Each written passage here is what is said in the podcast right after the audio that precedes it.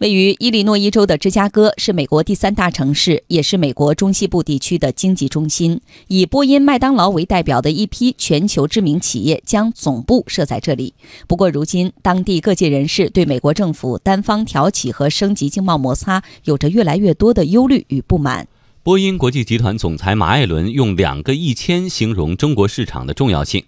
二零一三年以前的四十年，波音向中国市场交付了第一千架飞机。此后五年多来，波音又向中国交付了一千架飞机。波音生产的飞机中有大量来自中国的零部件，并且波音与中国商飞、中航工业都有合作。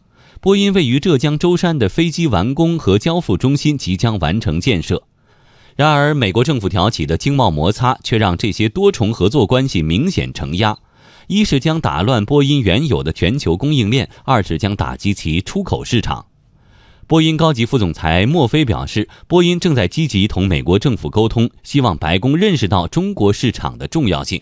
遭受经贸摩擦冲击的不仅仅是像波音这样的大型企业。伊利诺伊州州长劳纳介绍，目前有四百多家总部位于伊利诺伊州的企业在华投资，四十多家中国企业在这里扎根。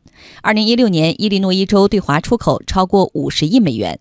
美国商会近期一项研究指出，三十八亿美元出口商品将受经贸摩擦影响。芝加哥全球事务理事会分析指出，对伊利诺伊州农民来说，经贸摩擦将导致他们的出口市场被加拿大、澳大利亚等其他国家的竞争者所占据，而市场一旦失去，就很难再夺回来。此外，伊利诺伊州一百七十万就业岗位和出口相关，经贸摩擦如果持续，恐将影响当地就业。伊利诺伊州最重要的报纸《芝加哥论坛报》连续发表多篇评论文章，他的观点在文章标题当中已经尽显无疑：贸易战将伤及所有人。美国政府为贸易战后果做好准备了吗？关税不会加强国家安全，反而会损害国家安全。正如《芝加哥论坛报》负责人所指出的，经济全球化让伊利诺伊州受益匪浅。在贸易问题上，各方有分歧在所难免，但是没有人想看到当前的情况。